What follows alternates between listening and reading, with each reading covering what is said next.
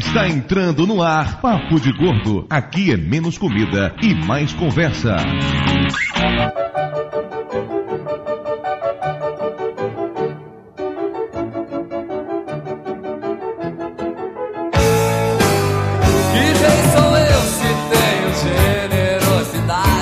Ouvintes de peso, univos! De Salvador aqui é Dudu Salles e que rei sou eu se tenho generosidade? Ai, meu Deus! Que isso? É do túnel do tempo! Caraca! A vengar. De Salvador aqui é Mayra e assim como a Carlota Joaquina, quando eu fui embora de Goiás, eu larguei pra trás os meus sapatos. Poderosa! Perdemos todos os ouvintes goianos agora, cara. Leandro e Leonardo não vão mais ouvir o podcast. É, mesmo porque um deles tá morto, né? Gente, não é porque eu odeio Goiás, é porque a terra vermelha de lá atingiu todos os meus sapatos e ficaram imprestáveis, só dava pra usar lá. Puta, eu pensei que era uma figura de linguagem. É sério mesmo? É, Não, é verdade. De Nova Iguaçu aqui é Lúcio e eu com a comida dos reis. Coxinha de frango. Ai, pelo amor de Deus, eutanásia. Alguém me dá um tiro! Vamos lá, aqui de São Paulo é Flávio. Dona Maria era louca porra nenhuma. Louco sou eu de participar desse programa. De Osasco aqui é Marcelo Salgado e eu tive muito perto de entrar pra história, hein? alguém tem que perguntar isso, né? Por que Marcelo Salgado? Na FUVEST, eu preenchi lá em a lápis história, depois mudei pra letras.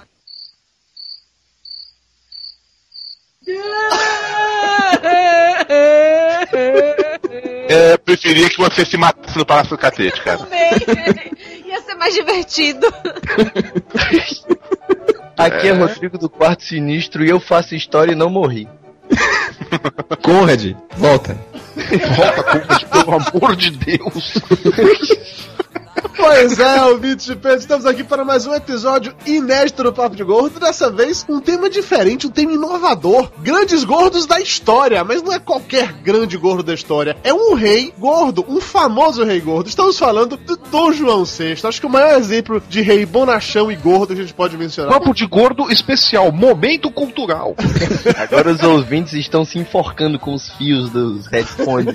O programa de hoje é para testar a fidelidade dos ouvintes. Vamos ver quantos voltam.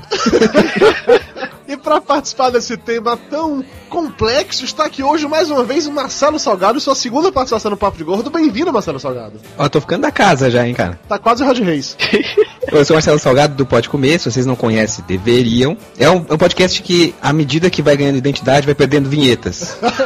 é isso aí, é comercamão.com.br. E além disso, está aqui também Rodrigo do Quarto Sinistro. Acho que é a primeira celebridade de e-mails de podcast que mandou e-mail pra gente. Eu lembro um episódio antigo quando ele escreveu e aí Mayra leu esse e-mail. Ela ficou todo, ai meu Deus, Rodrigo do Quarto Sinistro. Grandes merda, né?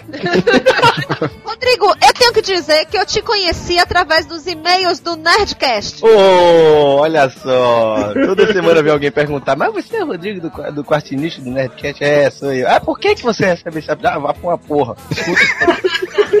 Bom, eu queria agradecer pelo convite, né? Acessem o Girimum Beto, a gente fala sobre várias coisas lá. O Neto já veio aqui sem falar aquele negócio, né? Não, a gente fala do Nordeste e tal. Foda-se o Neto, tá bom? Não tem negócio de Nordeste. Fala o que der na telha e me siga no Twitter, arroba Quarto Sinistro. Olha só, baixa o Twitter, muita carência. Carência é você cobrar um centavo pra alguém fazer jabá no papo de gordo. ainda me chamar de comunista. Vá pra uma porra. Galera, um beijo no coração. Eu nunca mais bato banner de vocês no meu site. Tá, voltando ao programa. Eu não tava sabendo essa história de um centavo. As histórias boas vocês não contam pra mim, né? Merda vocês ficam mandando pro e-mail. É importante frisar que esse episódio pesa exatamente 623 quilos, média bastante razoável de 103, tá, tá na boa, passou do 100, como eu sempre digo, tá no lucro. E por favor, vamos para os e-mails, daqui a pouco começará o maior momento cultural da história da podosfera brasileira. É Lost isso, é?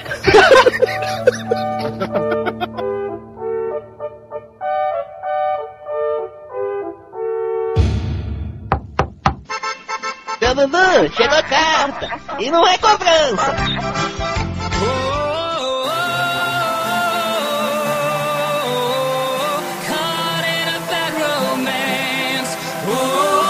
Muito bem, Dona Mara Mara. Estamos aqui de volta para mais uma emocionante leitura de e-mails do Papo de Gordo. E aí, tudo bem com você? Tudo ótimo aqui nessa animação. Meia-noite e meia e a gente gravando e-mails, numa boa, depois de um dia de trabalho. Só alegria. Coisinha básica. Até parece que não tá acostumada com isso. Toda vez é assim. E Isso faz parte do faz parte da vida de podcaster, né? Faz parte da vida do pobre caster. Isso sim. Ah, uma piadinha de um que trocadilho do carinho, que mulher esperta. Rapaz, eu sabia que tinha uma coisa fazer essa mulher assim.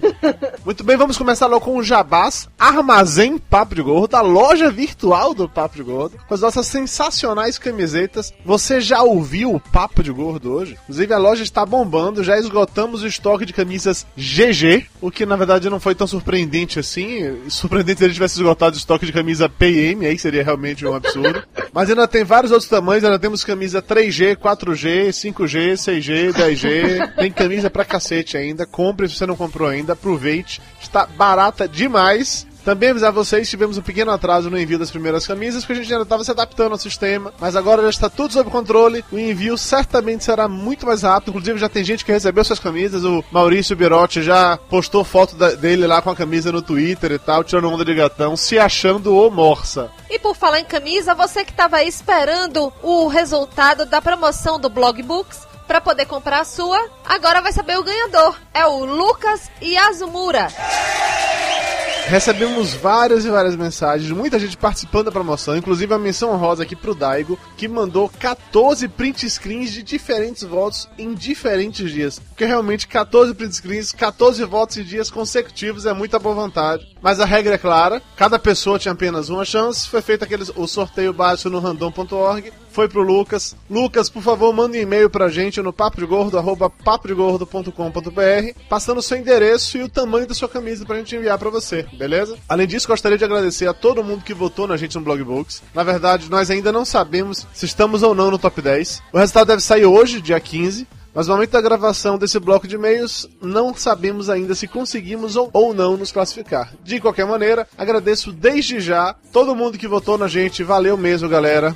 E mesmo sem saber se a gente pode ou não comemorar o resultado do Blog Books, a gente já está comemorando. São os mil posts do Papo de Gordo. E para deixar o, o milésimo post do Papo de Gordo ainda mais especial, a gente contou com uma ilustração feita pelo Emerson Lourenço, que mandou o Super Moça Man. Ficou muito bacana. Pois é, valeu Emerson pelo desenho, gostamos muito, de verdade, cara. Agora um aviso importante: o Dr. Tapioca terá nova coluna no site, será o Dr. Tapioca Responde, onde ele vai responder perguntas sobre saúde, obesidade qualquer coisa relacionada com medicina que você quiser fazer. Essa coluna será uma versão melhorada daquele quadro que tínhamos antigamente no nosso podcast, que eram basicamente perguntas engraçadinhas para respostas escrotas, agora será uma coisa mais séria. Mande suas perguntas pra gente e participem da coluna Doutor Tapioca Responde. E por falar no Dr. Tapioca, você sabia, Dudu Salles, que ele agora tem um Twitter? Como é que será que o Dr. Tapioca tá se virando com o Twitter? Eu nem sabia que em Argosa tinha essas modernidades. Pois é, depois da internet via rádio, será que o Twitter dele também é via rádio? Não, isso é movido a bateria, né? E chegou o momento dominação mundial.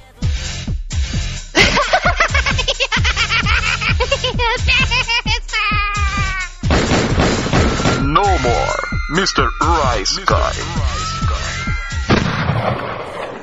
No Rice Guide dessa quinzena temos duas indicações. Primeiro, eu participei do Caverna Cast, falando sobre a podosfera, sobre podcasts, com várias dicas e tal. Programa muito legal, que bombou. O Thiago do Caverna Cast me falou depois que eles receberam, depois da minha participação, os primeiros três e-mails na vida de- deles. Uhul! É, parabéns. Foram três e-mails, os primeiros três e-mails. Dois xingando e um, um era spam. Além disso, eu e Tapioca participamos também do Máquina do Tempo número 100, o podcast mais viajante da podosfera brasileira, pedindo músicas. A Lock Talk e o Leandro Bugal estavam comemorando essa data tão especial. Não é todo mundo que chega ao seu programa, a gente inclusive não chegou ainda, vai demorar um bocado pra chegar lá. Podiam ter escolhido os convidados melhores, né? Eles escolheram vários convidados. O programa tem mais de 3 horas de duração, quase toda a podosfera mandou mensagem pedindo música. Não me chamaram, não? E um Rice Guy tardio de terceiros. É porque no programa passado, o HDR, o Daniel HDR e o Rod Reis, que gravaram com a gente falando sobre o quadrinhos, os dois esqueceram de comentar que ambos estiveram num podcast também falando sobre o mercado de quadrinhos. Foi o Bermuda Cast do Almighty. Fica lá no site profissional de Bermuda. Eu já escutei esse programa, é muito legal. O link tá aí. Vão lá conferir, por favor. E pra quem está com saudade do gordinho mais charmoso da podosfera brasileira, chegou o momento Volta Conrad. Mas, ô, mas, ô, Conrad, você... Mas você, você tem que voltar. Você, você tá fazendo muita falta. E o você tem que voltar pro Papo de Gordon. Oi! Ai...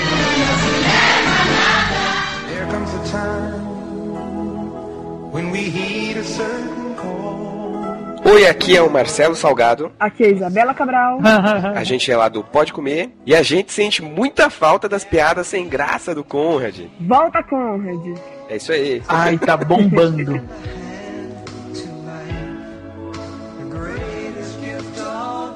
Saudações saudosas, ouvintes de peso. Aqui é o Alexandre Nerdmaster do podcast Para Nerdia. Estou aqui para dar minha humilde contribuição para a campanha Volta Conrad.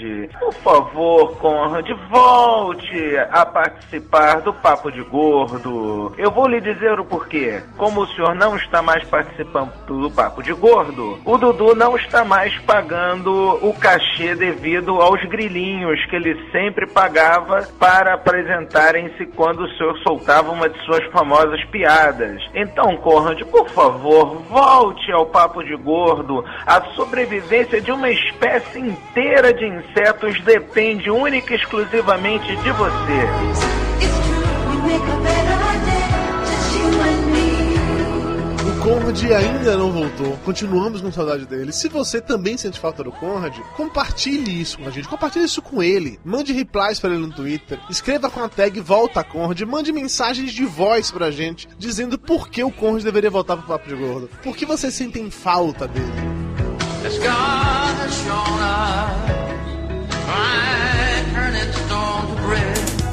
Vamos agora para os e-mails. Começando com o e-mail do Mano Araújo, de Fortaleza, lá no Ceará. O Mano faz parte do HCast, um podcast sobre quadrinhos muito legal que eu já escutei. Recomendo, inclusive. Ele diz o seguinte: Olá, podcasters de peso. Gosto muito do Papo de Gordo. E também gostei bastante do episódio. Mesmo tendo um podcast de quadrinhos, é sempre bom ver o tema sendo abordado por pessoas que tiveram contatos diferentes com os mesmos. Achei o episódio muito informativo e de quebra peguei algumas dicas para um projeto futuro meu. A respeito dos erros de gravação, quando a Mayra fala pro Lúcio descobrir o que um roteirista faz, temos lá no HCast uma série chamada Como Fazer Quadrinhos. E o primeiro episódio é exatamente sobre isso. O segundo é sobre desenho e arte final. E o terceiro sobre letras e cores, com a participação do Rod Reis e da Lilia Mitsunaga. Você já sabe que é a Lilia Mitsunaga, amor? Claro que não.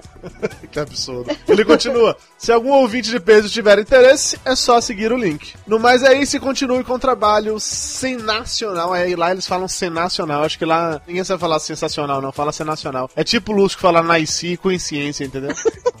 o link do BagaCast vai estar aí no post. Confiram. Du, eu me recuso a ler esse e-mail e eu tô achando que o Ricardo Ferro anda te pagando pra poder aparecer no podcast. Eu não posso falar o que é que ele tá me pagando, né? Ricardo Ferro, um beijo no coração. E-mail do Ricardo Ferro, 78 anos, 45 quilos, de Cabrobró do Norte. Esse corno diz o seguinte: Por algumas vezes foi dito no podcast que a profissão de desenhista, colorista ou outra ligada a essas sofria preconceito da sociedade. E isso tem uma razão de ser. Momento cultural do tio Ferro. É, está no tio Ferro. Ah, legal. Senhor, dai-me paciência. Com a Revolução Industrial, as profissões ditas produtivas ganharam maior importância e foram mais valorizadas. Antes, o sistema de ensino comportava aulas de música, filosofia, canto, pintura e escultura. Mas, com a sociedade precisando ser mais prática e produtiva, de que serviriam profissões lúdicas que não poderiam ser absorvidas pela indústria emergente, o mundo ocidental precisava agora de mecânicos, engenheiros, químicos, administradores. Assim, o sistema de ensino se reformulou para suprir a sociedade com os profissionais que a fariam funcionar. Desenhistas, pintores, músicos, artistas, em geral, passaram a habitar o outro lado da sociedade de consumo, e o preconceito perdura até os dias de hoje. Papo de gordo também é cultura, né? Tá vendo só? Ricardo Ferreira nem me pagou dessa vez pra eu ler o e-mail dele, não. Que realmente foi um e-mail legal, foi informação relevante que eu queria compartilhar com todo mundo. Tem uma justificativa. Se isso que ele falou é verdade, se ele leu na Wikipédia, é um outro processo, mas a história pelo menos é bem contada, pô. Próximo e-mail agora da Janaína Olenik, 58 quilos de Curitiba. Olá pessoal, adorei o último podcast sobre quadrinhos. Ainda mais porque eles influenciaram muito o ramo da minha vida profissional. Quando adolescente, meu irmão, como um típico nerd, adorava quadrinhos e resolveu fazer um curso de desenho. Ele me convenceu a fazer o curso também, pois não queria ficar sozinho. O detalhe é que eu não gostava de quadrinhos e muito menos de desenhar. Foi lá fazer o quê? Comer merenda? Se ela fosse gorda, seria um ótimo motivo, né?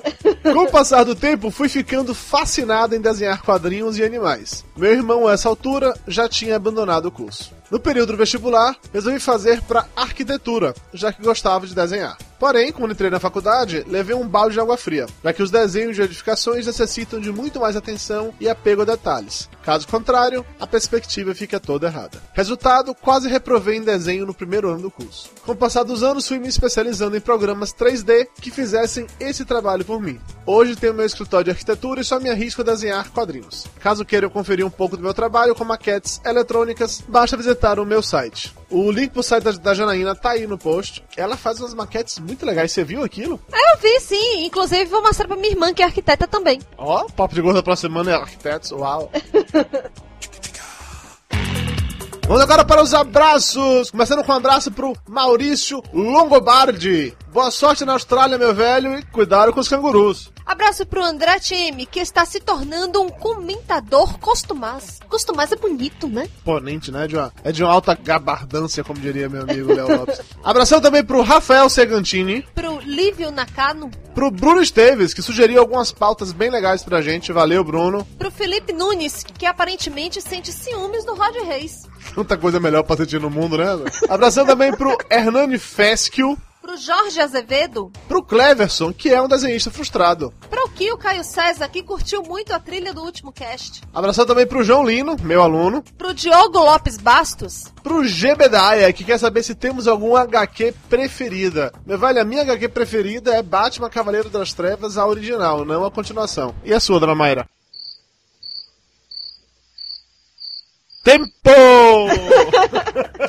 Turma da Mônica! Né. Pato Donald! Eu gostava de ler Sandman, mas parei. Tirou onda intelectual.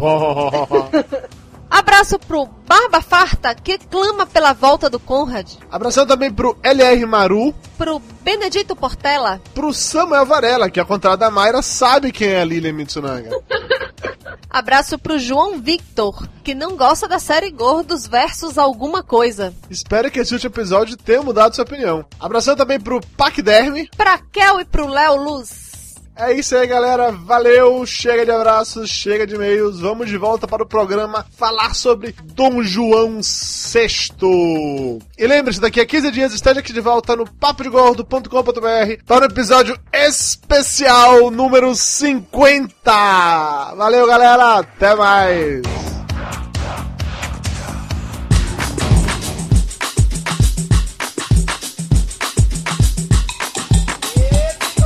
Estamos de volta e vamos direto para o momento cultural do tio Lúcio. Vai, tio Lúcio, você é capaz. Esse momento cultural que é o programa todo, né?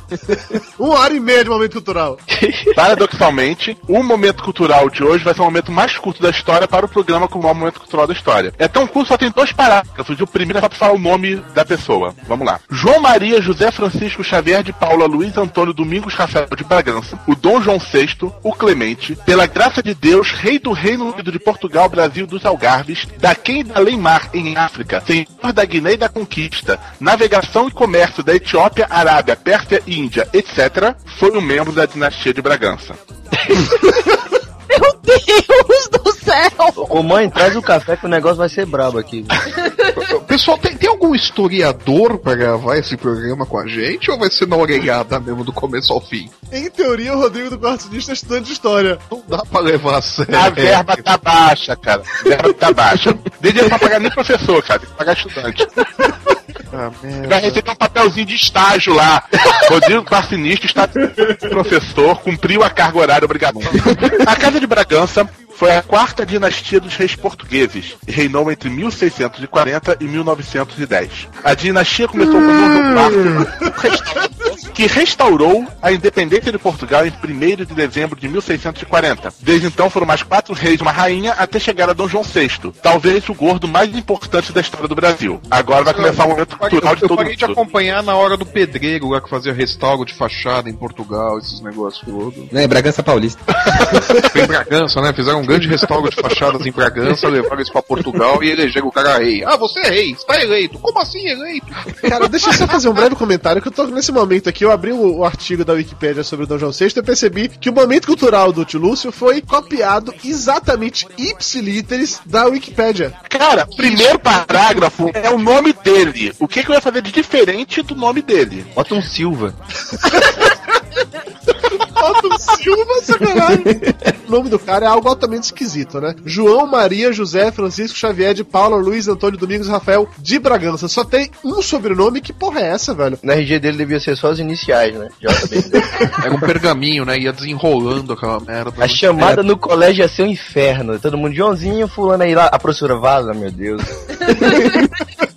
Viagem desses esquemas de, de, de nome de reis, né? Nessa época todo mundo tinha nomes esquisitos, assim, grande pra cacete. Será que é tanto nome? Cada nome desse representa uma casa. Cada nome desse representa uma dinastia, um parente, pra não se perder a legitimidade. Mas o Bragança, o Bragança não chega a ser um sobrenome, é mais uma indicação de localidade, não é? Ou de, ou de brasão. Bragança é, a- é a dinastia deles, é, é a casa, a casa É, do é, Bragança. é a dinastia, porque depois o Dom Pedro acho que é Orleans e Bragança, né? É isso, dina- dinastia, né? Deixa eu entender. João é o primeiro nome, beleza. Maria era de alguma dinastia, José de outro, Francisco de outro, Xavier de outro e por aí vai, é isso? Exatamente. É, é mais ou menos aquela coisa de Senhor dos Anéis, entendeu, meu? Frodo, filho de Gimli, primo de Eleutério, irmão de Nheco Nheco e que come Rosinha. É mais ou menos a mesma coisa. É, por aí Só que mesmo, eles é tiram por- as explicações e deixam só os nomes. Então fica Frodo, Gimli, Nheco Nheco, Rosinha. Não Isto foi Aprendendo História com o Tio Flávio.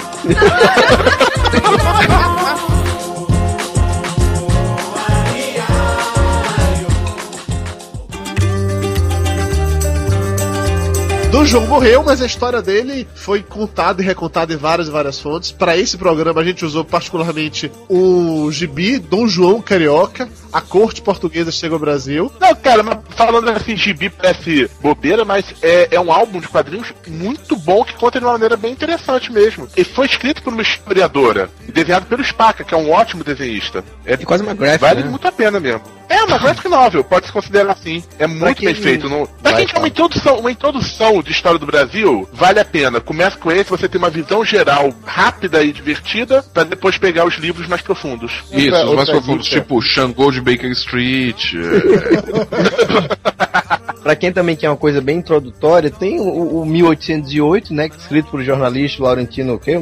Gomes. né? São letras grandes pra quem tem preguiça, né? Ai, que letra pequena. São letras razoáveis. E é um livro bem básico. Claro que não é um livro acadêmico, é um livro que você vai ter uma noção por que, que o Brasil é assim hoje, você já, você já vai ter uma ideia bem legal. Além disso, tem o livro também Dom João VI, Um Rei entre Dois Continentes, que foi que eu usei também como fonte de pesquisa. É um livro bem legal, um livro mais sério, mais técnico, dá uma visão mais política da- de toda essa história, achei um troço bem legal. Além dos filmes, né? Tem o Carlota Joaquina, que por mais tosco que seja, é engraçadinho e nos passa aquela imagem nojenta da Carlota Joaquina. Mas tem que ser considerado uma filosofia tipo ópera bufa, porque é, é uma comédia, eles exageram muito em algumas coisas, então é bom você ter alguma noção antes de assistir o filme se você quiser utilizá-lo como parâmetro para poder estudar o. É, não vai usar com seus alunos, né? Ninguém não vai passar isso no colégio. Mas se por acaso o que você quer realmente apenas rir descontroladamente da história do Brasil, eu recomendo que você assista sim a série O Quinto dos Infernos passou na Globo, que eles cagam legal pra história e fazem só piada em cima disso. E tem muitos peitinhos. Tem muitos peitinhos. E a primeira cena é com o pescador parrudo com seus Wolverine lutando numa jaula. Uma O olhada. Dudu gosta mais disso do que dos peitinhos. O pior é que, pra mim, depois da série Quinto dos Infernos, eu não consigo imaginar Dom João VI sem ser com aquele ator fazendo Dom João VI. Pra mim ficou muito marcado aquilo dali. Nem o Marco Danini consegue ser o melhor Dom João VI, cara. O Marco Danini pode conferir em Carlota de Chaquina, cujo DVD tá aí no link pra comprar o submarino. Ai, Jesus, não és que me empurras ao inferno. Ai, Jesus! Ai, Jesus! Ai, Jesus! Ai, Jesus! Vou relatar aqui que Dom João, ele tomou dois banhos na vida dele. Quando nasceu e depois dos 40, porque tava tão sujo que tava ficando doente, aí claro, ele a tomar banho. Mas quando nasceu foi antilíquido amniótico, né?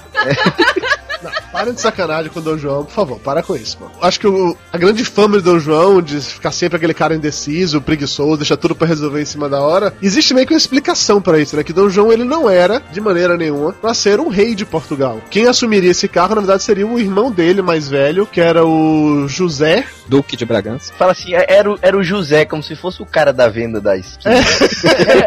Era o Zé. E quem, e quem garante que não era? É, então a pessoa bota pra, pra ser Stefanes, Knoblomville. Naquela época real, João, José, Maria, faz bodega assim. Mais fácil, realmente. Dom João não deveria ser o rei de Portugal. Acontece que o irmão dele, mais velho, morreu vítima de varíola e acabou que Dom João, que foi a vida toda criado pra ser apenas o segundo filho, ou seja, aquele cara que nunca seria porra nenhuma da vida, apenas ia ficar comendo coxinha de frango e se divertindo nas custas dos outros, teve que assumir o manto, teve que se tornar, então, o primeiro. É, é aquele irmão que vai pra farra enquanto o mais velho trabalha, né? No caso dele é mais o gordinho que ficava lá comendo as coxinhas e vendo DVD, sei lá. Vendo DVD é sacanagem. Não, existe até mesmo uma teoria de que quando o João soube que ele teria que ser o rei de Portugal, que ele ficou triste, ele chegou até mesmo a chorar, se debulhar em lágrimas, entendeu? É, mas bibi, bibi, ninguém me come, bibi. Cara, eu errei, mano. Primeiro mimimi É, do Brasil. Faltou um nome ali no final, né? É de Salles e Bragança. Uma longa linhagem de gordos mimizentos. Ô, Dudu, tu toma banho, né, Dudu? Sim, sim, graças a Deus. Graças a Mayra, né, que pega mangueira, pega VAP, né? Bota o gordo ali no box do chuveiro. Fica aí, filha da puta! É, voltando à nossa pauta. Tem certeza que você quer voltar à pauta? Com 18 anos, Dom João se casou com Carlota Joaquina, que até então tinha 10 anos de idade. Na época, esse tipo de coisa era totalmente normal, né? O cara de 18 casar com menino de 10, padrão isso. Mas eles só se. Eles só consumaram quando ela fez 15 anos. Que já tava na idade do abate, né? Já, tá, já dava pra. Fazia sombra, já ia na padaria e trazia o troco certo. Pois é, só com 15 anos de idade que ele pôde, em teoria, furunfar. Mas assim, se ela esperou até os 15 anos de idade, eu realmente não sei. Tá explicado aí o mau humor da criatura, né? Aquela cara de Maria de Severo, né, cara? Falar que assim, o pessoal deve estar pensando, ai, que pouca vergonha. Meu filho, ninguém vivia até os 80 anos em 1800 e caramba. Tinha que aproveitar logo, né, cara? É, pô. Apareceu o pentelho, aproveita, corre, corre, corre. Galera, é essa, gente? Eu quero ir embora. O pior é quem deve ele que dá credibilidade ao programa de hoje, cara. O surreal dessa história toda é que ele se casou por procuração, né? Primeiro em Madrid, mandou uma procuração pra casar, ele com a Carlota Joaquina, e depois em Lisboa, a Carlota Joaquina foi lá e eles casaram pessoalmente. Agora, é uma coisa muito escrota, tá? Eu sei que isso era padrão, mas eu não consigo tirar da cabeça o quão bizarro é a ideia de uma menina de 10 anos de idade casar com um cara de 18, e isso era normal, era comum, né? Porque era um jogo político. Que, que você acha que a Carlota Joaquina era perturbada daquele jeito? Ela tinha bigode, casou com 10 anos com um bunda. Não, o Dom João não era tão bunda assim, não, tadinho. Aí isso rolava direto, cara, porque era questão. Casamento era política pura. Não existia outra opção pra eles. O próprio Dom Pedro também casou por procuração as duas vezes que ele casou. Isso rolava direto, sem parar. O que, que, que você acha que tinha tanto adultério? Por causa disso. Toda a corte tinha putaria, por quê? Porque ninguém aguentava o outro, pô. Tu era forçado a casar com 10 anos de idade. Eu acho que toda vez que a gente vê alguma referência a Carlota Joaquina na história, honestamente eu queria ler algum livro, em algum lugar, falando bem dela. Porque todo lugar que eu leio só fala mal dela. Pode ser porque a gente tá aqui no Brasil, ou porque os livros que eu tenho acesso, normalmente, ou de Portugal daqui do Brasil, mas todo mundo só retrata ela como uma grandíssima filha da puta meretriz adúltera. Eu nunca vi ninguém falar bem dela. O pessoal da Espanha também odiava. Quando a gente chegar mais adiante lá no- na história, a gente vai ver que o povo odiava. Cara, a mulher queria ser é, chefe da Argentina. Não é coisa boa uma pessoa que quer ser dona da Argentina. Cristina Kirchner, beijo no coração. Eu, eu queria ser dono da Argentina, cara, pra explodir aquela merda. lá. Mas o legal é que a procuração era tipo uma reserva, né? Reserva aí pra mim, que eu vou buscar. tipo, um mês depois. Aí fica convivendo durante cinco anos e depois tá bom, minha filha é hoje, tá? Não, não, não. Mas é, o fato dele casou aos 18 anos de idade. Ele se casou aos 18 anos de idade com a mão super peluda.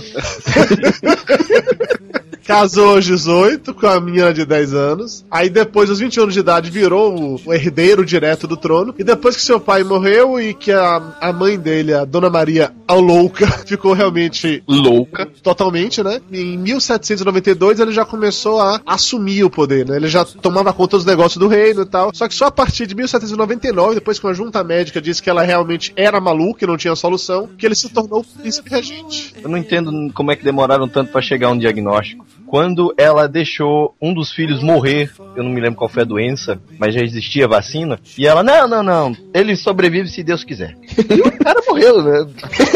O que engraçado é que as pessoas se surpreendem. Ah, Maria Louca, como se tivessem poucos. Porra, no, mesmo período tinha George da Inglaterra, que era o rei George VI, sabe? sei lá, era George alguma coisa. Que era louco também. Foreman, George Foreman. Era louco e gril, né? Ele saía pelado correndo pelo palácio. Loucura, loucura, loucura! Ele não era internado, todo mundo tinha aquele boato no rei, não, o rei é louco e tal. Não deixava ele sair do palácio, ele ficava falando sozinho. Ele sim era muito, muito perturbado. E reis loucos tiveram de sobra. Mas a Maria ficou conhecida como Maria a Louca mesmo, né? Uma coisa muito escrota ser conhecida. Né? Ah, tem o Dom João, que era o Clemente, tinha não sei quem lá, que era o bondoso, e tinha Maria, que era a Louca. Um negócio muito escroto. Cara, nessa época até minha mãe se encaixaria né, nessa. Engraçado, a minha também. Na- olha assim, nada pessoal, mas ainda hoje a minha sogra se enquadraria, né? Ai, Jesus, não és que me empurras ao inferno. Ai, Jesus! Ai, Jesus! Ai, Jesus! Ai, Jesus! Voltando ao ponto. Então, depois que a junta médica disse que a Maria Louca era realmente louca, aí o Dom João ficou como príncipe regente do reino de Portugal, e de todas aquelas coisas que o Lúcio falou no início do programa, que eu não vou falar de novo nem a pau. Ou seja, ele assumiu o controle da padaria. Desde 1792, na verdade, ele já assinava como regente, né? E aqui em 99 formalizou, ele virou príncipe regente mesmo. Oficial. Mas ele só virou rei de verdade depois que a Maria morreu. Até então ele era apenas príncipe regente. Só virou rei em 1816, quando a véia finalmente bateu as botas. Durante o reinado do Dom João, ainda como príncipe regente, tiveram uma série de acontecimentos na Europa que levaram a, a talvez a fama que ele teve aqui no Brasil. Acho que um dos principais, que leva realmente a tudo que vem na sequência, é o bloqueio continental. Quando Napoleão ficou meio putinho com a Inglaterra, aí ficou lá pisando nas, nas calças, dizendo que não queria que mais nenhum navio inglês aportasse. Meio putinho é um euf- eufemismo teu, né? Rodrigo, você que já fez um programa sobre a Revolução Francesa, me conte aí. Qual era o problema de Napoleão com a Inglaterra? Napoleão se apossou do trono, virou imperador da França com sua política expansionista, levando aquela guerra bonita pra todo mundo, né? Toma bala. Democratizando a guerra! Exatamente, é que nem o Bush chega lá, vamos levar a paz, a democracia pro Iraque, toma bomba antes. e aí o que que acontece? A Inglaterra era a principal potência econômica e marítima da época. A Revolução Francesa, o que é que pregava? Os leminhas? Vamos lá, Dudu Salles, três palavras. Liberté, igualité, fraternité. Aí a Inglaterra, junto com as outras monarquias da Europa, temia que essa ideia se espalhasse, né? Pô, a gente vai perder o nosso trono aqui para esse bando de francês falando liberdade, igualdade, fraternidade? Não, não vamos deixar. Então formou-se um grande conglomerado de várias nações para combater Napoleão. Napoleão foi metendo pau em todo mundo, menos na Inglaterra, porque a Inglaterra é uma ilha e a França é uma merda no mar. Era. Então, No futebol também. No futebol também. Isso é muita merda. Não Então mudou. o que, é que aconteceu? Napoleão teve a brilhante ideia de fazer o seguinte: todos os países da Europa estão proibidos de fazer comércio com a Inglaterra. Ó que legal. Mas vamos lembrar o seguinte: a França era um país totalmente agrícola, todos os nossos produtos industrializados vêm da Inglaterra. Aí ele fez, ups! E o que, que acontecia com Portugal? Portugal tinha um acordo de Metway em Portugal, a gente fala, né? Porque basicamente fazia o seguinte: fazia Portugal vender vinho de merda para Inglaterra, a Inglaterra já tinha vinho demais, enquanto a Inglaterra vendia produto para Portugal. Ou seja, a Inglaterra vendia, Portugal tentava vender, mas não vendia. Só quem ganhava era a Inglaterra. Aí o que, que aconteceu? Portugal não podia obedecer essa ordem de Napoleão. Seria uma cagada econômica, porque Portugal se tornou um país totalmente dependente da colônia do Brasil. Tudo que vinha do Brasil passava para Portugal e ia direto para as contas britânicas. Não tinha nada. Os reis estavam cagando para saneamento básico e tal. Estavam lá vivendo bem bom até que começou esse negócio, né? Aí Napoleão falou: Ó, tu fecha, a gente invade. O que, é que a Inglaterra falou? Se tu fechar, a gente bombardeia Lisboa, que nem a gente fez na Dinamarca. Cara, isso é uma coisa muito escrota, né? Porque assim, toda vez que se comenta essa história, dá-se a entender que o único vilão era o, o, Napoleão, que era maluco pra caralho e tal. Mas a Dinamarca resolveu atender o que o Napoleão mandou e a Inglaterra detonou pesado, assim. Bombardeou escrotamente. Matou 5 mil pessoas. Os grandes filhos da puta da história eh, nessa época eram os ingleses, né, cara? Eram os Estados Unidos da época, sabe? Vai fudendo todo mundo e não tem dar satisfação pra ninguém. Esse moço é comunista, é? Você percebeu agora? pra caramba, pra caramba. Aí Aí Portugal falou: Ah, não, não, sei o que é que eu faço. Dom João tava cagado, né? Aí o que é que aconteceu? Uma parte recomendava enfrentar Napoleão. Outra parte, não, vamos ali para os ingleses e tal, não sei o que. Cada um puxando para um lado, tipo anjinho de um lado e o diabo do outro, né? É, é, curioso essa história porque assim, muita gente fica falando como Dom João VI era indeciso e tal, não sei o que. Mas alguns historiadores hoje em dia defendem a teoria de que, na verdade, isso fazia parte do estilo dele de fazer política. Ele deixava a decisão sempre para a última hora, que chegava num determinado momento que ele não tinha mais que tomar a decisão. Ele empurrava, protelava tanto até que a decisão se fazia por ele. Então ele não desagradava ninguém. Ele foi o primeiro Lula, então.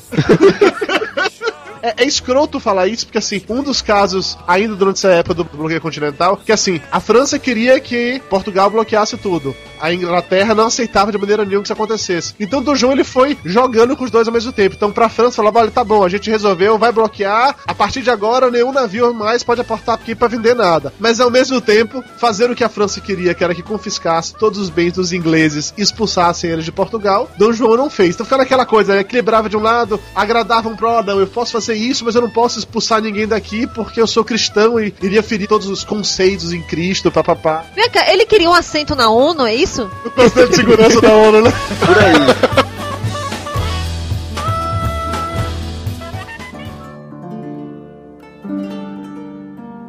Não, você vê que a história é feita de, de uma sucessão de grandes cagadas, né? o cara, ele era o, o secundogênito, não era pra ser porra nenhuma. Que palavra bonita! Secundogênico, né? Secundogênico. Tava na pauta. É...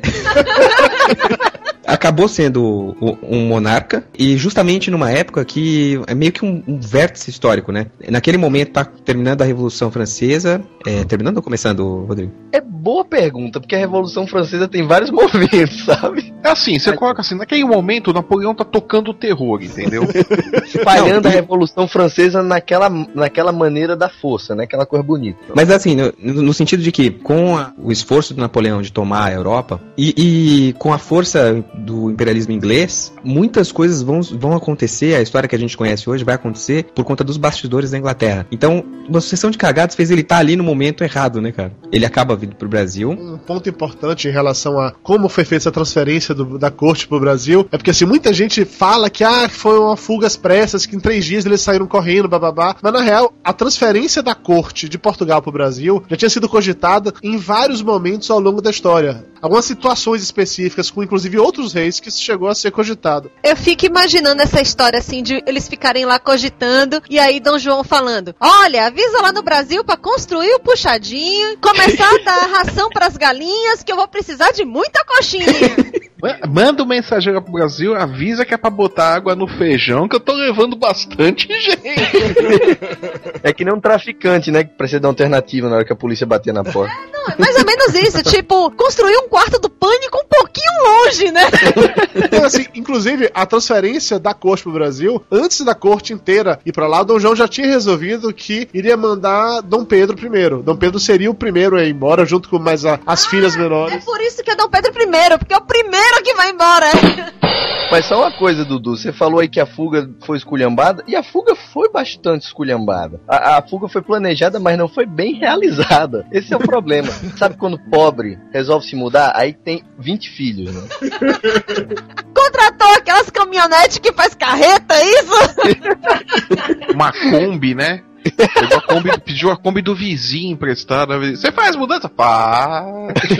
Dom João VI estava levando uma comitiva de mais de mil pessoas. Olha só como ele, como ele era gente boa. Primeiro, ele secou todos, todos os cofres públicos. Ou seja, o dinheiro é meu, foda-se vocês vão ficar aqui, já que Napoleão tá vindo. E o, o melhor, vou levar todos os livros da Biblioteca Nacional, que foram todos esquecidos no porto. Centenas de milhares de livros ficaram lá pegando sal, a onda, aquela coisa maravilhosa. Tá indo pro Brasil, pros trópicos, quem vai ler livro na praia, velho? Pelo amor de Deus. Quem vai ler livro na Bahia, né, cara? E o melhor, quando ele. todo mundo se amontoou, aquela bagunça, pode até parecer cômico, mas mesmo para mesmo sendo um transporte real, né? Aquela coisa, ah, que chique, tava uma muvuca dos infernos. Porque um barco não é uma coisa muito confortável, né? Vamos lembrar que o pessoal não tinha como transportar água, já que uma viagem durava meses, a água apodrecia. O que é que o povo levava? Cerveja. Claro! Ai, que maravilha. Ou vinho bem ruim, sabe? Aquele vinho, aquela garrafa de plástico, sabe? Aquela Cara, coisa horrorosa. se você vai passar três meses na porra de um barco atravessando o oceano, que pelo menos você passe bêbado, né, mano? Sem falar que balança pra caralho, né? Não é ventilado e tem hora que acabam as ondas. Ou seja, aquele calor do meio-dia parado, sem um vento, só com vinho ruim, aquela, aquela aguaceira roxa e piolho pra cacete, né? É praticamente uma das festas punk que o Flávio ia quando era mais novo. Era quase, mas sem as ondas. Ai, Jesus, não me empurras ao inferno. Ai, Jesus! Ai, Jesus! Ai, Jesus! Ai, Jesus! Foi feito meio que um acordo por baixo dos panos para transferir inicialmente apenas o Dom Pedro. Então já tinha uma frota inglesa lá em Portugal esperando para levar Dom Pedro. Quando o Dom João resolveu que iria todo mundo, não, não vai Dom Pedro, vai todo mundo. Beleza, mas vai quando? Eu não sei, daqui a pouco eu resolvo. Me dê mais um tempo. Da onde vem a longa tradição brasileira, né? De planejamentos bem feitos. Né? Ai, a Copa de 2014 chegando.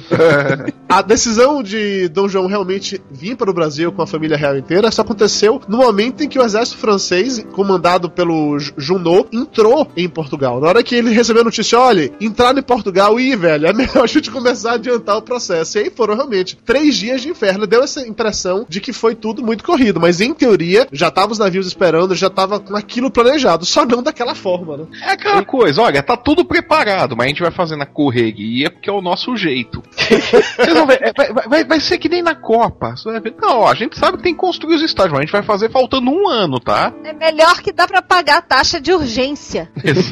Que quando os navios saíram do porto, iam ser escoltados pelos britânicos, o capitão, se eu não, tô enganado, foi o mesmo capitão que derrotou Napoleão na Batalha de Trafalgar.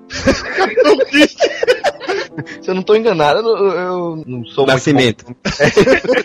Pede pra sair, pede pra sair. Deu uns conselhos pra Dom João, né? Botou o Dom João no saco, ou tu vai ou... Trouxe João, o pau. mas pega aí, eu tenho que governar aqui. Traz a vassoura! Traz a vassoura! Racha a calça desse gordo, filha da puta! Então, o capitão almirante, seja lá o que for, um cargo alto da Maria Britânica, deu a seguinte ordem: prepara os canhão, porque se os portugueses mudarem de ideia, a gente mete bala nos navios aqui mesmo. Para as mulheres feias, né? Os caras amarraram a, a Carlota Joaquina na frente do navio, né? Canhão tá pronto!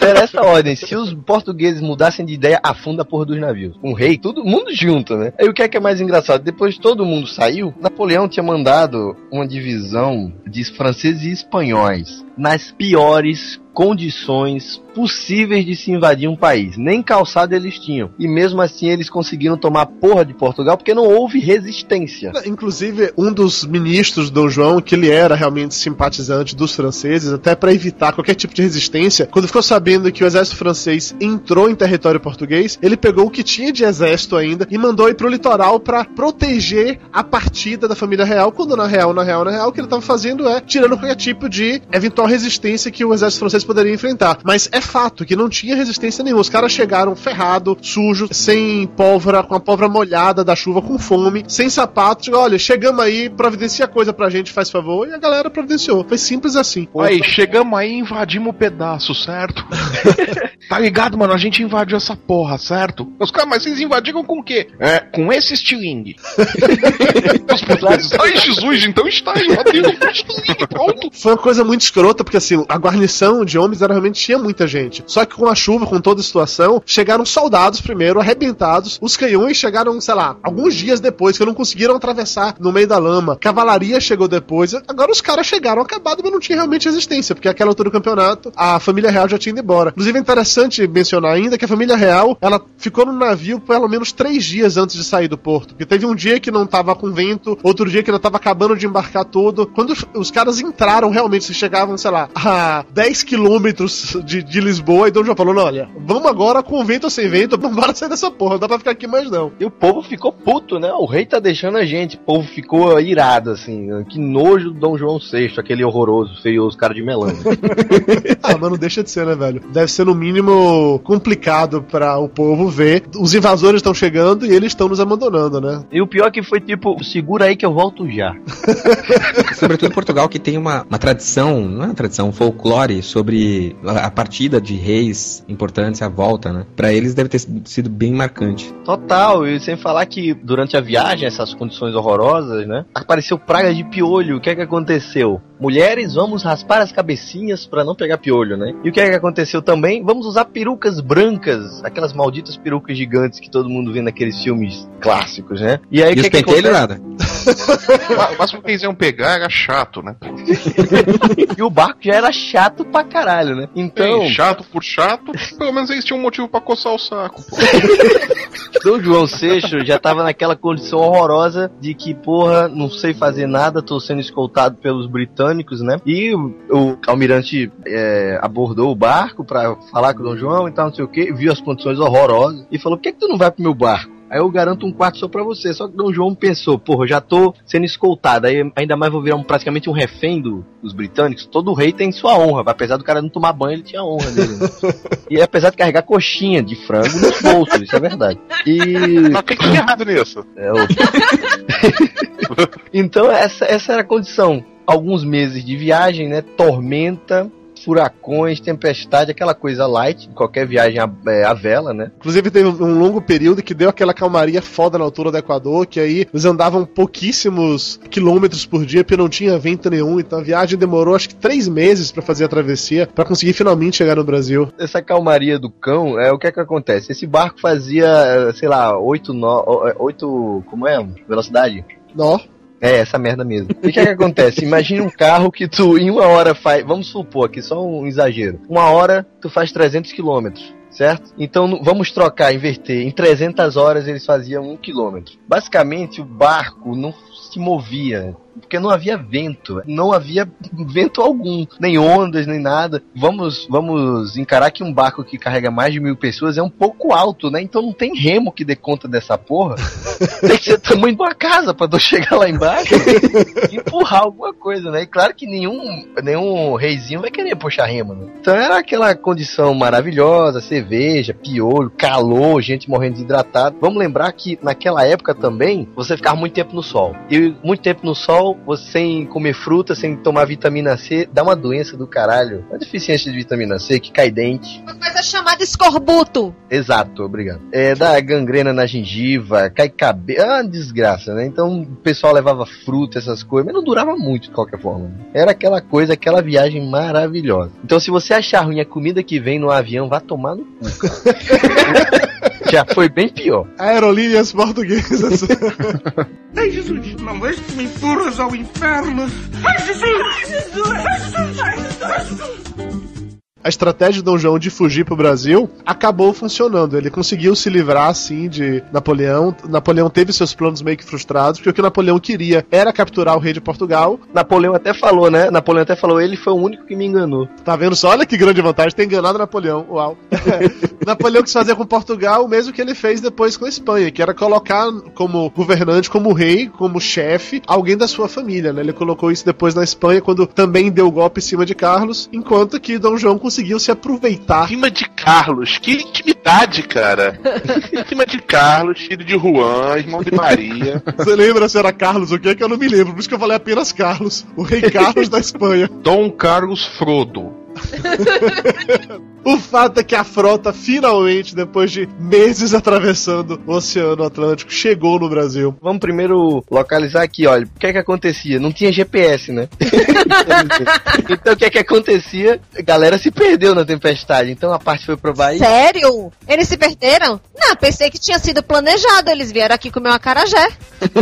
Não, não, o problema é que os, os barcos chegaram em, em períodos diferentes, não foi? Exatamente, é porque atracar na Bahia foi de última hora. Eu falei, puta merda, tá quente, vamos atracar nessa merda aqui pra dar uma relaxada. Ai, tinha uma baiana da carajé na entrada e falou: Vem cá, meu rei! Venha provar o tabuleiro da baiana! O pior é que assim, essas notícias se espalhavam muito devagar. Poucas pessoas sabiam realmente. A É na Bahia, né, cara? Nossa, na Bahia ainda. Era devagar, quase parando que a notícia ia, né? Pra você ter uma ideia, chegou em Pernambuco primeiro, né? Então, Aquela coisa, é o rei, é o rei, é rei de Portugal, espalhe a boa nova por aí, tá? Ô, meu rei. Ô, meu rei, mas tem que espalhar hoje.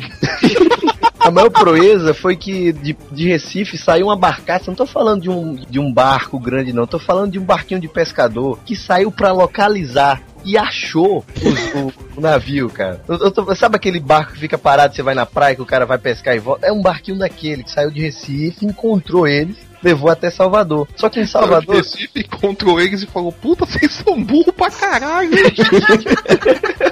Pior, né? Ele olhou e fez. Preciso de uns putos desses nas minhas aulas. É... Bom, aí chegaram em Salvador e não tinha nada pronto pra receber a porra dos reis. Não era carnaval, escolheram a data errada. Imagina que tu é rei, tu tá acostumado com aquele nível de festa, né? Com aquele nível de recepção, todo mundo ajoelhando, beijando teu pé com aquela tua unha encravada maravilhosa. E quando ele chega, não tem um puto pra receber. Sabe quando você para restaurante beira de estrada e já passou a hora do almoço? Tem mais ninguém. Pronto, tá mesmo tá todo mundo tirando cochilo. Os caminhoneiros estão ali na rede de baixo, bota o, o cachorrinho pequeno pra alertar caso alguém chegue pra roubar. Então, Dom João falou: Que porra é essa? Aí chegou, encarregado de comandar a maravilha, a grande ilha da Bahia. E foi a encontro, não, é porque a gente não usou ninguém, né? Mas amanhã não se preocupe, não, que vai estar tudo certo. De fato, no outro dia tava aquela muvuca dos infernos, tipo. Tipo carnaval. Trio elétrico. A Ivete tava lá. Meus filhos de grande descendo, né? É essa que tá rolando até hoje, tá desde aquela época e não parou. Pega um abadá pro Dom João, né?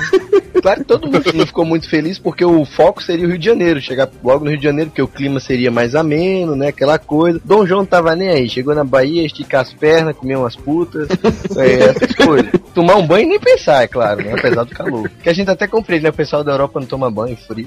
E aí, chegando lá, aquela coisa maravilhosa, Bahia, né? Encontrou o avô do Dudu Salles, lá, bisavô, tataravô e tal, não sei o que, fazendo mimimi danado. Por que, que você não veio hoje?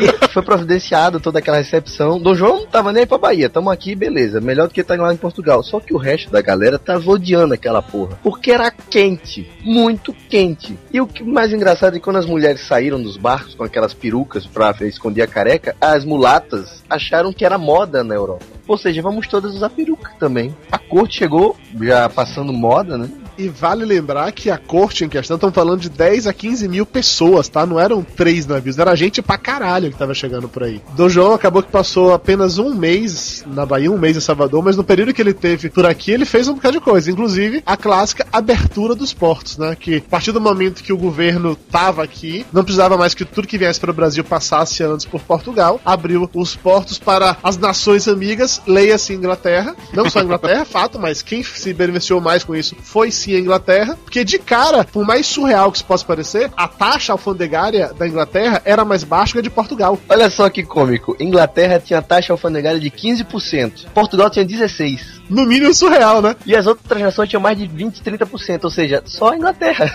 entra aqui e faz comércio. Tá, vale lembrar que naquela época Portugal estava ainda sob a ocupação francesa, mas ainda assim não se justifica, quer queira, quer não, eram produtos vindos de Portugal, independente de quem tava lá. E Carlota Joaquina tava puta de estar ali, né? Coisa horrorosa, que essa terra horrível, só tem negros, esse povo não tem educação. Ela ficou irritada porque o povo não se ajoelhou pra ela. Eu conheço pessoas assim ainda hoje, inclusive que moram na Bahia. A CM tá vivo ainda.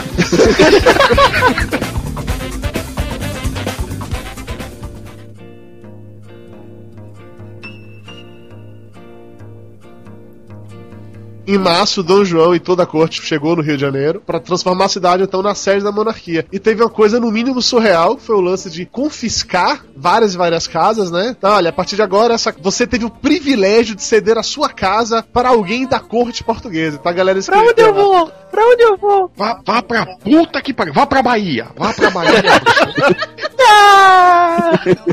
E aí foi escroto, né? Porque a galera tomava as casas e o símbolo que você tinha tomado da casa que escrevia lá na, lá na porta. PR, de príncipe regente. Mas é óbvio que a piadinha começou a correr, que falava que era de prédio roubado ou de punho assim na rua. Mas o PR era de príncipe regente ou de propriedade real, que eles estavam requisitando aquilo para servir a coroa. A Chega coroa, 20 no caso, não casa, a né? velha rainha louca, e sim a coroa, o objeto. Sabe qual é aquela, aquela pessoa, aquele parente, filho da puta, que aparece e você vê que ele teve 20 filhos? E tu pensa, onde é que eu vou botar essas pragas? Porque criança é que nem peido, tu só supera do seu, dos outros não tem que aguente. Então o que é que acontece? Pega colchonete, bota ali não sei aonde, pega a casa dos outros. Essa maravilha. Então não foi nada agradável, pelo menos para as pessoas que tiveram as casas confiscadas. É foda, né? É a vida. Então, aí o Rio de Janeiro virou capital do Império. E o Rio de Janeiro virou a capital do Império, né? E essa cagada só foi consertada muito tempo depois com uma outra cagada chamada Brasília. É, eles saíram de Portugal e foram pro Brasil. A gente precisa ter pelo menos uma base aqui para administrar essa bagaça, né? Então o que, é que a gente vai fazer? Vai botar. O Brasil não vai ser mais colônia, vamos elevar a reino, reino de Portugal, Brasil, Algarve, o caramba 4. E a gente vai criar as bases aqui. Vamos criar banco, vamos criar, sei lá, escola, vamos liberar a imprensa. Até aquela época a imprensa não era liberada. Só aquelas cartas oficiais do rei e tal. Se você falasse mal do rei, alguém chegar na tua porta, opa, o de casa, cadê fulano? Tá aqui, vamos lá cortar sua cabeça. Era aquela coisa bem light. E Dom João chegou organizando a parada para tornar o Brasil preparado para receber a família, para poder sustentar a família real um tempo que ele passasse lá, né? Quando tava lá Napoleão metendo bala em todo mundo, tava ótimo. A partir daí que também deixam de existir as capitanias hereditárias, passam a existir as províncias, né? É. Não, porque capitan, capitania hereditária o que era? Ah, passa pro pai, pro filho, não sei o que, aquela coisa. Pro Espírito Santo. É. que agora o poder vai ser centralizado, né? Eu vou, eu sou o rei, eu vou nomear os governadores, eu vou organizar a bagaça que é o meu gosto. Vale registrar que a monarquia era absolutista, né? Então o rei mandava e ponto final. Não. É, nessa merda que tem na Inglaterra hoje não. A velha fica lá recebendo uma- um dinheiro do caramba pra ficar gastando, o povo achar bonito. Pô, mas o, o- o Rodrigo é comunista até na Inglaterra, velho. Uma coisa legal é que. Legal naquelas, tá? É que Dom João, acho que uma forma que ele encontrou de se vingar da França, Napoleão, foi invadindo a Guiana Francesa. Toma essa, Napoleão! Aí imagina alguém chega lá pro Napoleão, ó, cara, invadiram lá a Guiana ali. Hein? Não, lá, a Guiana lá. Eu tenho isso, Não, cara? mas isso é- até hoje, a Guiana Francesa é considerada uma parte da França. Então, ele realmente, na prática, invadiu a França. Só que de uma maneira mais prática, né? Daqui mesmo. E colocava isso no currículo dele, né? A gente imagina, eh, Dom João, é, é, sei lá, cara, o que é que ele tá fazendo na Guiana Francesa? É que nem invadir o Acre, pô. Meter no meio da floresta pra bater na Guiana Francesa.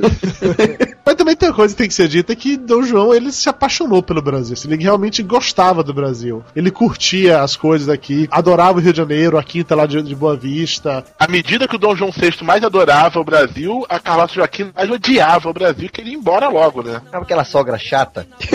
eu, eu entendo o conceito. Ela não era nem sogra, mas por que, que você veio morar aqui com ele, hein, fulana? Isso é um horror essa cidade. Na minha cidade era melhor, sabe? Aquela coisa. A Carlota tentou dar o golpe, ela tentou ir embora, ela queria ser a rainha da Argentina, ela, ela tentou esquematizar um acordo para assumir o trono da Espanha depois que Bonaparte foi devidamente destronado e Catar acabaram com ele de vez. E tal. Então ela tentou voltar assim ao poder, tentou fazer alguma coisa, tentou sair do Brasil, Dom João não deixou, mas rolou todo o processo. Mas temos que admitir que quando Dom João esteve no Brasil, ele fez mudanças que levaram, na, na verdade, o Brasil a se tornar o país de verdade. Deixou de ser uma colônia para se tornar um reino. Não só a criação do Banco do Brasil, não só a criação das escolas de medicina, mas de incentivar realmente a cultura. Ele trouxe missões artísticas pra cá, fez uma cacetada de museus. Então, assim, ele investiu realmente na colônia pro Brasil deixar de ser uma colônia. E não esquece que a, a Biblioteca Nacional ela começou catada dos livros da Biblioteca Real, que finalmente chegaram no Brasil, e não voltaram para Portugal. Tanto que a, a, gente tem uma primeira edição dos Lusíadas, tem duas bíblias de Mogunça, que é a, a primeira bíblia feita, que é a do Gutenberg, tudo vindo lá de Portugal. Eu achei engraçado que, como eu falei, os livros ficaram lá no porto, né, boiando. Aí como é que o cara chega assim, eita porra, esquecemos o livro. alguém tem que ir lá buscar. Aí alguém chega lá, assim, de fininho, e vai puxando os livros, né? Eu acho que vocês estavam cagando. Leva esse livro logo, leva, leva. É, aí. Muitas das, das coisas que ele fez que se tornaram fundamentos da nossa cultura, né? A nossa cultura, principalmente cultura acadêmica, ela é bastante calcada no esclarecimento francês, principalmente depois da Revolução Francesa, e, e que perdura até hoje. Faixa intelectual da população brasileira, principalmente a uspiana, ainda tem um recalque bastante forte da cultura francesa, né? E veio tudo daí, principalmente do, do início do ensino acadêmico no Brasil, né? Que foi aí. Com certeza. Só o fato dele ter pô, montou a academia real militar, escolas, fábrica de pobre, então ele estava transformando realmente o Brasil. Fábrica de pobre? De pólvora. De pobre nunca precisou fabricar, não. ah, tá. Os pobres já nascem naturalmente, é uma geração espontânea. Até essa... Geração espontânea é nada, é falta de televisão, pô. Ai, Jesus, não és que me empurras ao inferno. Ai, Jesus! Ai, Jesus! Ai, Jesus! Ai, Jesus! Fato sim, ele teve aqui no Brasil. Quando teve aqui no Brasil, uma cacetada de coisa aconteceu. O Brasil deixou de ser colônia, passou a se tornar parte do Império. Do reino, reino. Do grande reino Brasil e Portugal, ou Portugal e Brasil, que a sede era aqui. Maravilha. Cara, você não vai falar da criação da bomba do Banco do Brasil, não? Tu levou uma semana para criar uma conta no O Banco do Brasil tinha sido criado para sustentar essa galera aqui. Foi criado para sustentar esse povo aí, mas vendem a história, né, como grande realização de Dom João, criou o Banco do Brasil, o primeiro Banco do Brasil. Sim, pra bancar as contas daquele puto. A Carlota Joaquina foi patrocinado pelo Banco do Brasil, então justifica ter sido daquela maneira tão entusiasmada.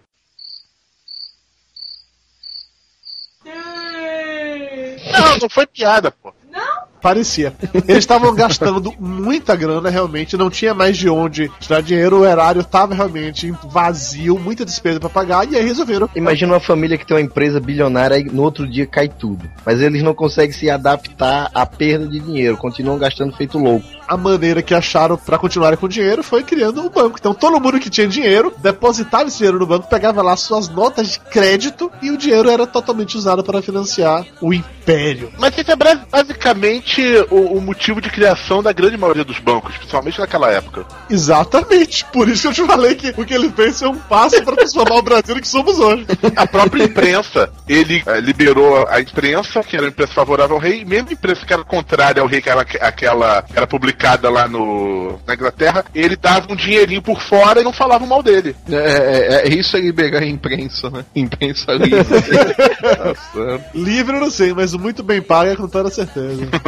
Mas todo mundo tá falando do Dom João, não custa nada também lembrar que ele foi terminantemente contra o fim do comércio de escravos, que era uma exigência da Inglaterra. É aquela coisa que, de novo, prova o quanto ele deixava para tomar as decisões só bem depois de estar empurrando com a barriga. Ele resolveu que não, tudo bem, não pode mais ter escravo, mas como a base da nossa, da nossa economia tá nisso, então vamos resolver isso de uma maneira bem gradual. A primeira decisão para acabar com a escravatura foi proibir a venda de escravos em uma região da África que Portugal nem sequer tinha acesso, que não tinha controle. Então lá tá proibido, não pode mais. E aí foi aos poucos, gradualmente, realmente fazendo isso. Mas sim, a Inglaterra tava pressionando para liberar, ele foi empurrando com a barriga enquanto deu. Tanto é que quem acabou de ver sua escravidão não foi nem ele, né? E vamos lembrar aqui que isso aí, que o pessoal pode pensar que isso era uma atitude bondosa dos britânicos, que eram civilizados em libertar os negros porra nenhuma. A Inglaterra tava com um crescimento econômico gigantesco, a burguesia queria pessoal para comprar. Negro também era gente que ia comprar. Então, se eles fossem libertos, mais pessoal para consumir o produto deles. Não tinha nada de, de bondade. Ai, vamos libertar os pobrezinhos que nós escravizamos. Porra nenhuma. Se não fosse por isso, a gente tava com escravidão até hoje. Tinha um negócio também relacionado ao à venda da, do, da cana, né? Que, que ficava muito mais barata no Brasil do que nas colônias da Inglaterra. A ideia era tornar isso mais caro aqui para eles venderem mais, né? Totalmente. Porque a Inglaterra tinha controle das outras fontes,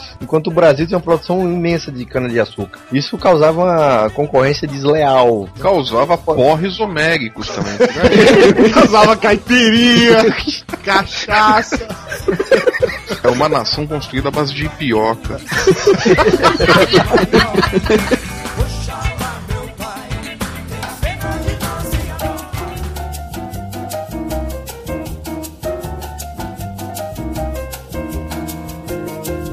Eu, eu não sei se essa informação confirma que Dom João VI teria sido o único rei coroado nas Américas, né? É sim. Aliás, foi o único Sim, rei foi o que único veio rei das, das das Américas. Américas. Rei Na Espanha até pisou- tentou vir, mas Napoleão chegou primeiro.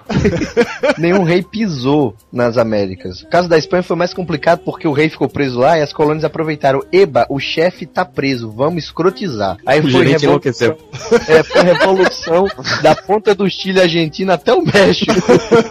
Esculhambação agora. O que mostra mais uma vez como a estratégia de Dom João deu realmente certo. Ele conseguiu manter totalmente o controle do seu império, continuou no poder e quando ele saiu, deixou o filho no lugar dele, né? E não teve muita escolha, né? Ele deixava o Dom Pedro, ele deixava o Dom Pedro, né? Não tinha muita escolha, né? Mas pelo menos. Mas tem aquela famosa frase lá do Dom João VI, né? Opa, tô com medo. Tem aquela famosa frase que o Lúcio caiu de novo. Ah. Tá vendo a merda que tava acontecendo na vizinhança? É, fez todo o sentido no mundo. A, foi a frase que o Dom Pedro falou. Ele virou o, o, o jogo ficou para Dom Pedro e falou: Tá vendo a merda que tá dando na vizinhança? Caralho, mudou a minha vida. Contextualmente foi isso que ele falou disse pra Dom Pedro. Ele chegou e falou: Pedrinho, sente aqui no colo do seu pai. Tá vendo a merda que tá dando Aprendendo a história do papo de gordo, tá certo. Podem responder isso no Enem que vão considerar certo. Ai, Jesus, não és que me empurras ao inferno. Ai, Jesus! Ai, Jesus! Ai, Jesus! Ai, Jesus! Ai, Jesus! Independente de tudo de bom que o Dom João fez por aqui, o fato é que a galera lá em Portugal começou a ficar emputecida porque Napoleão já tinha sido derrotado e Dom João continuava aqui pelo Brasil. Eles queriam ter o rei de volta a Portugal para que Portugal voltasse a ser a sede do império. E aí começou toda a pressãozinha, toda a viadagemzinha, ah, para com isso, fazer revolta daqui, fazer revolta dali. Aconteceu uma revolta nos quartéis do Rio de Janeiro, quando várias tropas portuguesas exigiram que o Dom João voltasse a Portugal para que assumisse de volta o trono, porque levasse a sede outra vez do império para vê lá. Como um rei não tem moral, né? Os soldados falam, volta, volta, senão a gente vai queimar tudo aqui. Eu, eu teve uma, uma coisa engraçada, antes de, antes de Napoleão ser derrotado, se não tô enganado, é, Dom João VI tentou casar uma sobrinha com uma parente lá do, do Napoleão pra tentar reconciliar as coisas, mas não deu muito certo não. Napoleão mandou ele pra casa do caralho e falou, não, você fugiu, não Napoleão rolou. mandou ele se foder e falou: Mocreia, você fique com elas por aí, nada de mandar pro seu país. Já tem mulher feia demais por aqui, não preciso de mais.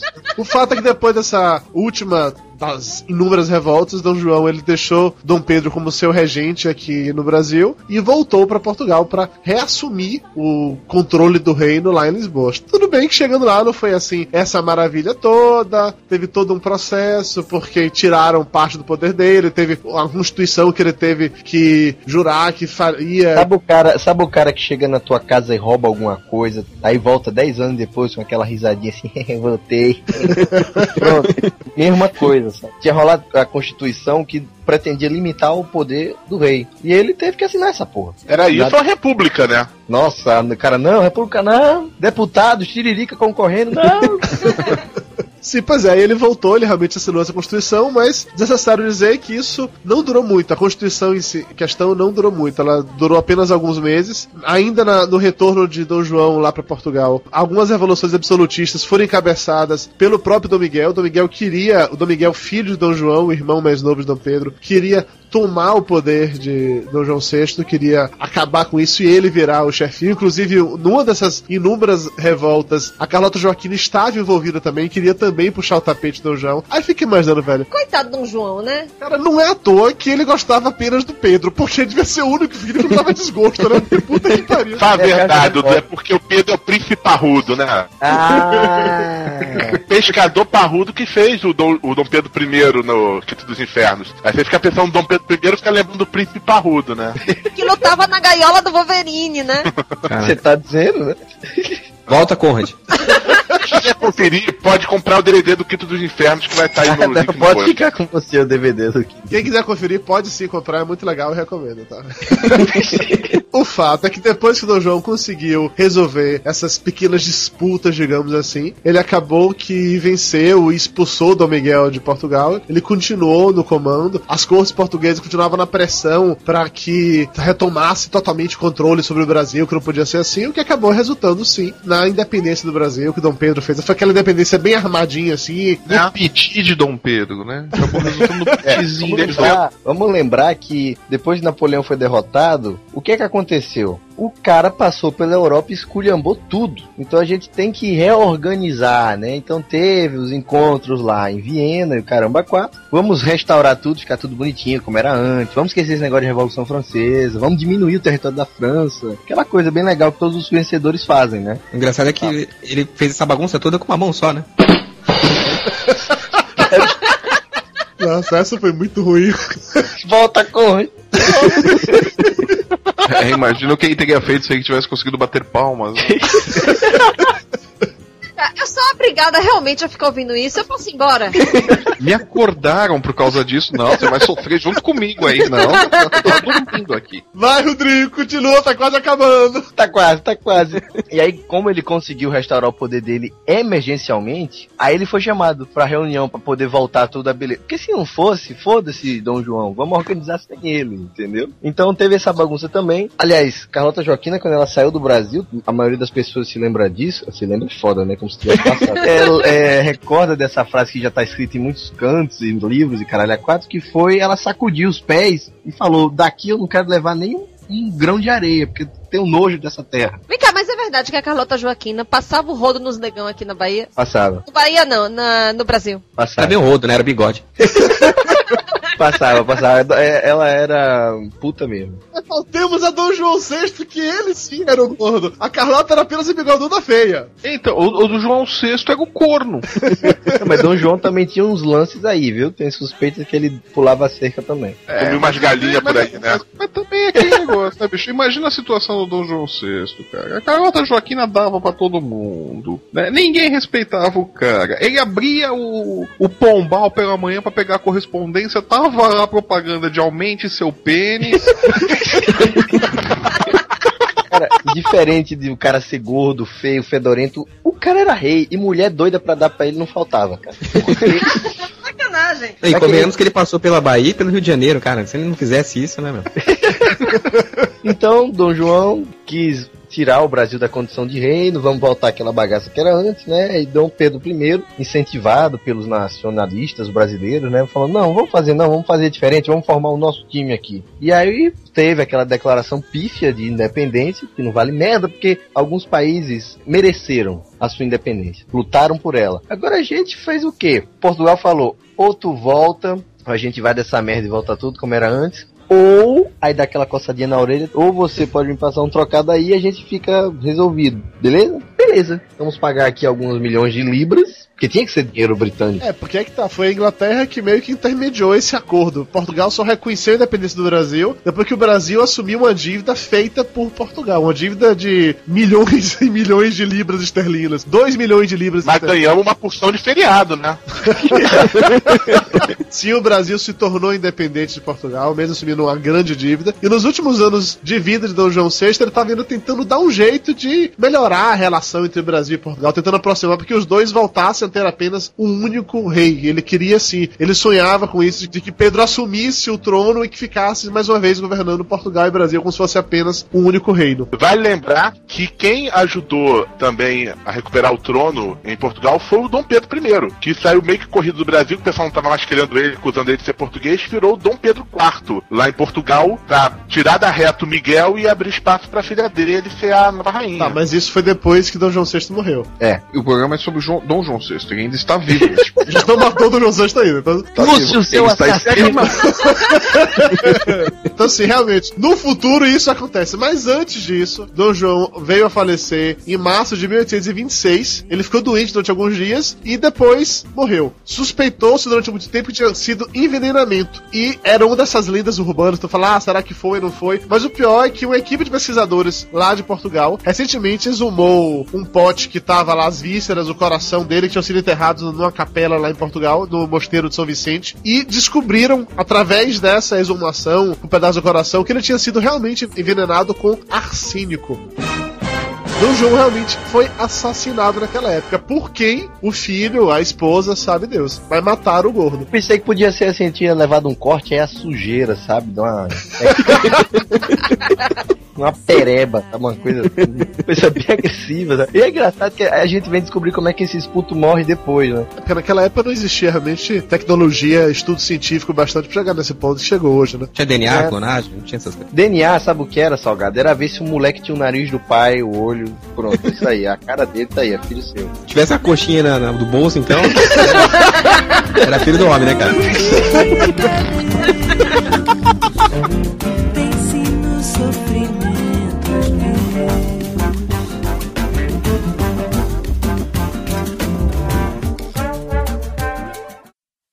Fala, Flávio. Fala, Dudu. Tô me ouvindo? Você tá baixo pra caralho, Salgado. Não fala assim, o cara tem pouca altura, porra. Ele não vai crescer mais que isso. Salgado, você morreu? Ah, tô aqui, você tá me ouvindo? Nossa, agora eu não tô ouvindo nada. Nem eu. Agora sua voz foi pro inferno mesmo. Isso é praga, salgado. Você não me chamou pra gravar o Pode Comer, aí ficou sem voz no papo de gordo. Agora vocês estão ouvindo ou não? Sim! Ah, garoto. Melhorou mesmo? Sim, agora sua voz tá alta de novo. Tu fez o quê? Resolveu o problema ou não resolveu? Qual deles? Do seu microfone, né, porra? Qual Ah, deles é hoje? dança de sexo. Você marcou a viagem pro Marrocos já? Porra, ninguém tá escutando esse caralho. Sim, Rodrigo, não precisa ficar mexendo no microfone, não. A gente te ouviu. E por que não respondeu, sua vaca? Rodrigo do quarto início tá pesando quanto? Eu tô pesando 72 quilos. Filho de uma puta. Tá pra... Nossa senhora, esse programa vai ser divertido, né? Vai ser um grande momento cultural, né? É isso que eu tava pensando. Não, é, é um, é um momento cultural de uma hora e tanto. Vai ser uma beleza. Deixa eu chamar a Mayra ali, eu já volto. Imagina como a, a motivação dela pra participar, né? Eu imagino o Dudu convencendo, mas. Não, vai ser legal, amor, eu prometo. Não, você vai gostar. Tu quer um anel de noivado ou não, mulher? Então vai gravar essa porra comigo. Não vou ficar sofrendo sozinho. A empolgação da Maria, ela nem tá falando. ela tá fazendo gestos, né? Fala aí pra ele. Ela tá, tá gesticulando, pedindo, cadê a porra do fio? Vai tomar no cu. Olha aí, ela nunca manda tomar no cu antes de começar a gravação. Ela tá super empolgada com a gravação. Flávio, por favor, me diga que você não leu a pauta, por favor. Claro que eu não li. Olha, a, a- a gente tem duas opções. Ou eu vou ficar dando canelada o tempo todo, ou eu vou dormir no sofá de novo. Flávio, vamos, vamos apostar quem é que dorme primeiro? Então, a grande bolão papo de gordo. Quem dorme primeiro nesta gravação? Vocês querem falar mais algo sobre o Dom João no, no Brasil ou podemos voltar com ele pra Portugal? Que eu li Volta e eu não sei se. puta logo pra acabar esse programa, pelo amor de Deus. Fora isso, o João teve que controlar várias revoltas que tiveram por aqui, né? Nenhum Eita. rei é rei Ó, sem ó. as revoltas, são as bagunças, né? Falou. Então houveram várias Ó, insurreições. viu, viu- viu como é legal quando, quando, quando o Skype edita por você, Dudu? Lá, se você pegar bem, o, o, o Rodrigo falou. Fora isso, Dom João teve que controlar as revoltas, as brigas. Aí no meio parece o Lúcio falando: Alô? Fora isso, Dom João teve que controlar também várias insurreições. Tá bom o áudio agora? Tá bom. Agora, Várias insurreições. Porra. várias insurreições. agora ficou uma merda. Pau no cu do caralho. É, Agora várias ficou de novo. Ah, cheira rola, porra. Vai gerar rola, sacanagem. Mais alguma coisa? Alguém conta alguma piada? O que é. Não, deixa aqui. Volta, corja, caramba. Valeu, gente. Brigadão, boa noite. Eu vou derrubá-los a todos. Rodrigo, você mandou bem, viu? Fiquei orgulhoso de você, viu? Oh, Marcelo, tu tá, tu tá vendo que ele não gostou nem um pouco de você, né, Marcelo? Tem É. que que ele... Eu também gostei do Rodrigo. Oi! Tem que pagar um sorvete antes. Uf, caraca, que susto! Papo de Gordo. Com a gente é menos comida e mais conversa.